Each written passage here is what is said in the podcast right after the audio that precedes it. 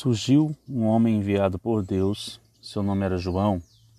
Ele veio como testemunha para dar testemunho da luz, para que todos chegassem à fé por meio dele. Ele não era a luz, mas veio para dar testemunho da luz.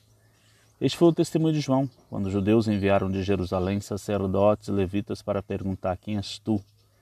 João confessou e não negou, confessou: Eu não sou o Messias. Eles perguntaram: Quem és tu então? És tu Elias? João respondeu: Não sou. Eles perguntaram: És o profeta? Ele respondeu: Não. Perguntaram então: Quem és? Afinal, temos que levar uma resposta para aqueles que nos enviaram. O que dizes de ti mesmo? João declarou: Eu sou a voz que grita no deserto, aplanai o caminho do Senhor. Conforme disse o profeta Isaías: Ora, os que tinham sido enviados pertenciam aos fariseus e perguntaram: Por que então andas batizando se não és o Messias, nem Elias, nem o profeta?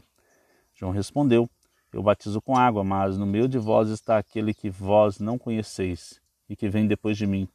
Eu não mereço desamarrar a correia de suas sandálias. Isso aconteceu em Betânia, além de Jordão, onde João estava batizando. João 1, 6 a 8, 19 a 28. Bom dia. Que sua visão seja abençoada para enxergar de fato o que és e quem és. Não queira ser o que não és Tenha consciência de seu ser e de sua missão. Não se perca de ti mesmo, querendo se passar pelo que não és. Tenha a humildade de saber que sua essência faz diferença pelo simples fato de ser você quem és.